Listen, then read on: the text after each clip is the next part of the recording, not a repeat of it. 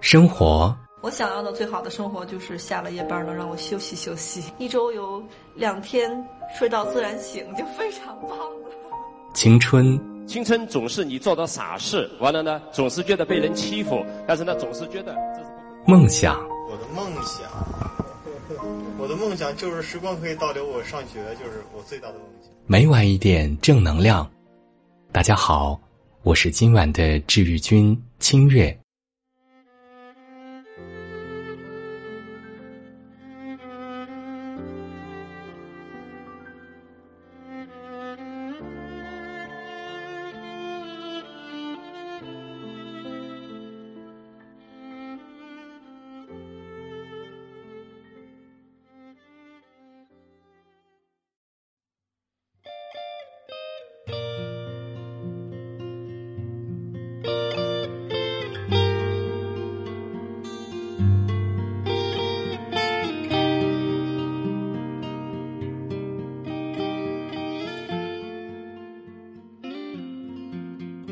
毕业时间越长，大学故事愈发模糊。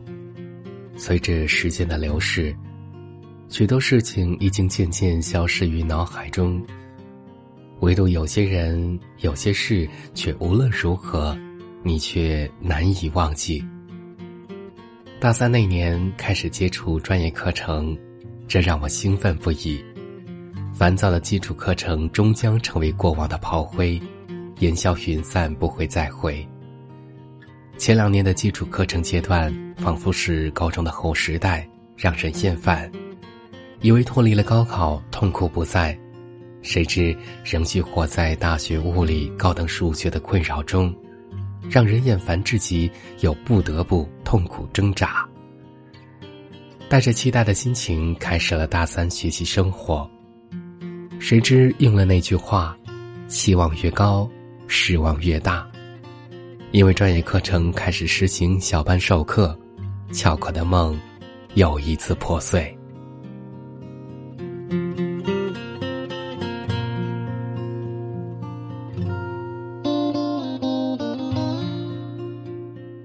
那天上课，走进一位女士，她一副无框眼镜，身穿黑色职业套裙，面带微笑走上讲台。我知道，这就是即将授课的周老师。在没有正式上课之前，我仍然戴着有色眼镜看待大学老师。传说部分大学老师都是走过场，不会好好备课，讲的内容跟不上时代的脚步，已然老套，对学生更是没有关心，并且没有耐心。我想传言并非全无道理，既然有传言。必定有它存在的道理，并非无中生有。很幸运接触周老师之后，他没有在这样的队伍中。我很欣慰能够遇到这样的老师，他的师德让我敬佩，并且感动。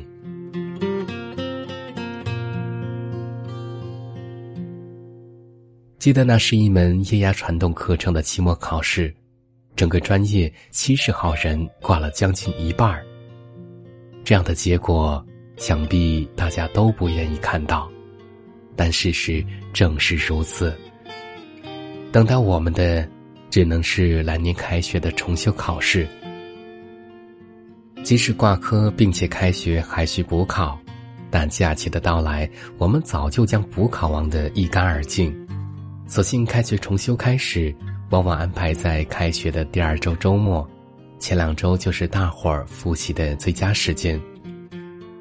以为和往常一样，补考资料自己复习，并无他人指导。结果周老师的举措着实让我意外。新学期课上，周老师并没有马上给大家上课，而是告诉大家，参加补考的同学如果有兴趣的话。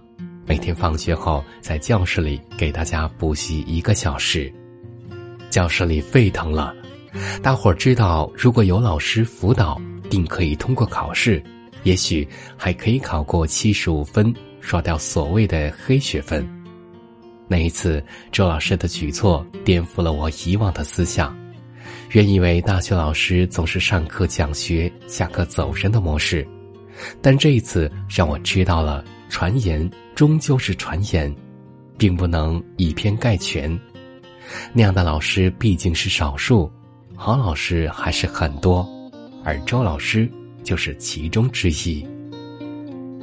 确实如大家所愿，全部通过了开学重修考试。这次爱的呵护之后，我发现周老师的课上很少出现了缺勤的状况，而我更是认真的听课，做好每一节课笔记，从没有想过大学里。我还能这样认真的听过一节课，这是一份感动，也是一种尊重。感动周老师的无私奉献，而我学会了尊重老师的教学成果。我想这是相互的。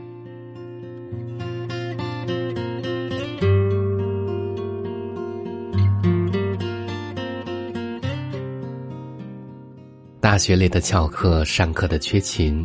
许多老师往往采取点名的方式进行控制学生的缺勤状况，少数老师也许还会采用更加奇葩的方式进行控制。试想一下，如果老师总是照本宣科，又有几个学生愿意上这样的课？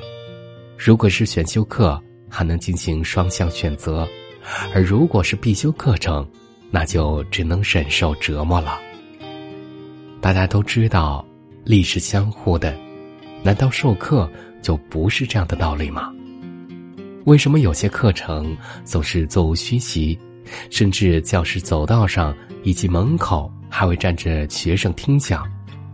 许多课上总是缺勤不断，甚至听课的寥寥无几。我想，这就是差别吧。这或许说明了老师讲课的魅力所在，大家会为老师的讲课内容所吸引。听得不亦乐乎，当然还有另外一类，老师讲课虽然达不到座无虚席的地步，但授课之时学生不会出现翘课缺勤，我想这也是一种能耐，至少我们不厌烦这样的课程。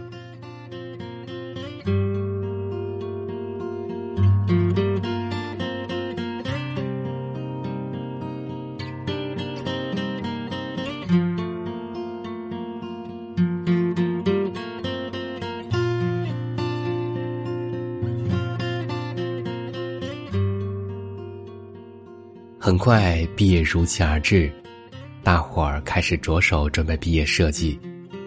选择导师方面，毫无疑问，我选择了周老师，而周老师也没有异议的选择了我。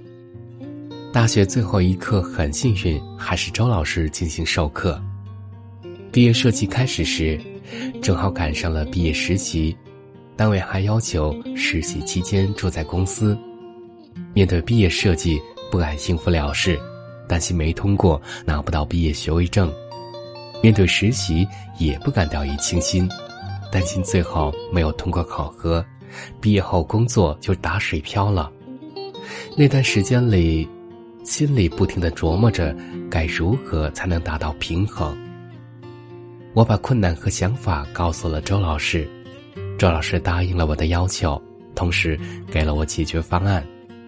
都知道，工科生，尤其是学机械的工科生，毕业设计难免少不了画图，而画图就必须到学校的教室。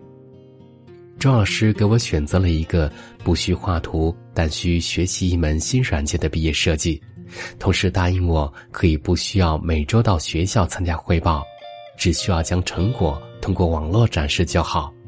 这样一来，既解决了单位的实习困扰。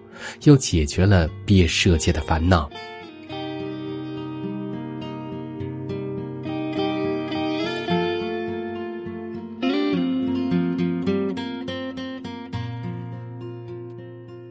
毕业答辩时以高分通过考核，虽差一分就可以拿到优秀的毕业设计，但我很知足，最终也被实习单位录用，签订了合同。大学。终将以一个完美的结局告终。毕业典礼上，周老师问我：“这大学上的挺值了吧？没有遗憾了吧？”我笑了笑说：“大学里最感动的一堂课是您给我上的，而大学里最后一堂课也是您教会我的。第一堂课，您教会我做人可以无私奉献，付出并不一定有回报，但是没有付出，那回报又谈何说起？最后这堂课，您教会我了相互理解和相互信任，在我困难的时候，您选择了理解，并且相信我一定可以做到。谢谢您的信任和理解，我做到了，并且这个结局并没有让您失望。周老师笑了，我知道他是发自内心的。虽然不知道周老师的想法，但唯一确定的是，我那时的话语是完全发自内心的感谢，感谢大学里让我遇到这样的好老师。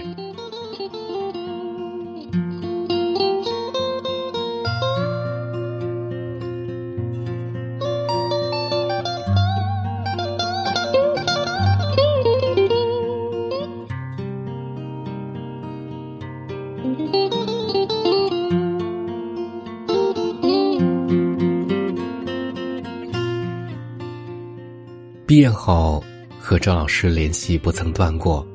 他常常询问我的工作状态，了解社会工作需求。我想，周老师是通过了解更多的社会动态，能够给学弟学妹们更多的就业参考意见吧。而我多是与老师瞎唠叨，听他说学校的变化，了解老师近期的工作进展罢了。听说毕业后。周老师成立了新能源汽车设计小组，担任指导老师，主要设计节能汽车，争取在中国节能竞技大赛一展雄风。听周老师提起的时候，他满脸荣光，想必这个团队给他带来了许多的欢乐和感动。优秀的团队中少不了能够带领大家向前冲的领路人，作为指导老师的他。一定是关心疼爱学生的好老师，一定是千方百计帮助解决困难的好指导。学生一点点的进步，一点点的成长，应该是周老师所期待的，而期待的背后，往往是心酸泪水，都是熬夜奋战时的付出。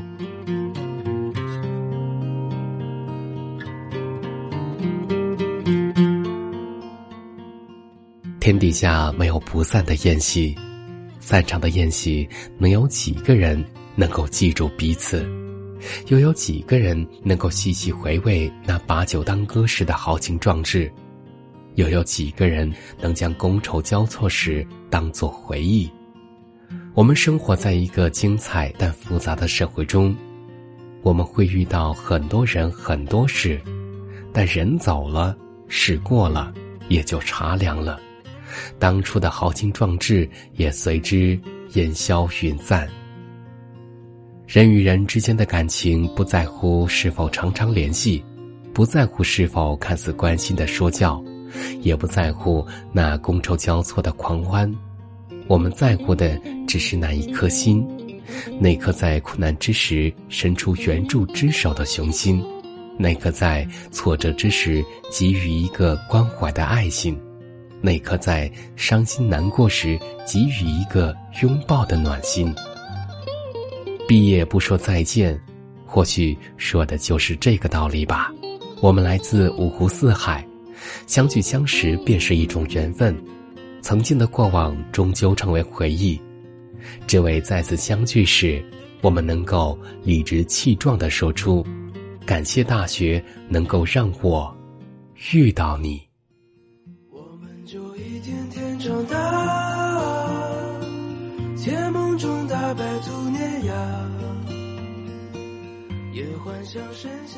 好了，今天晚上的故事就为您分享到这里。我是清月，我们下期再见，朋友们，晚安。四季过老，梧桐发芽，沙堆里有宝藏和他。长板凳搭起一个家。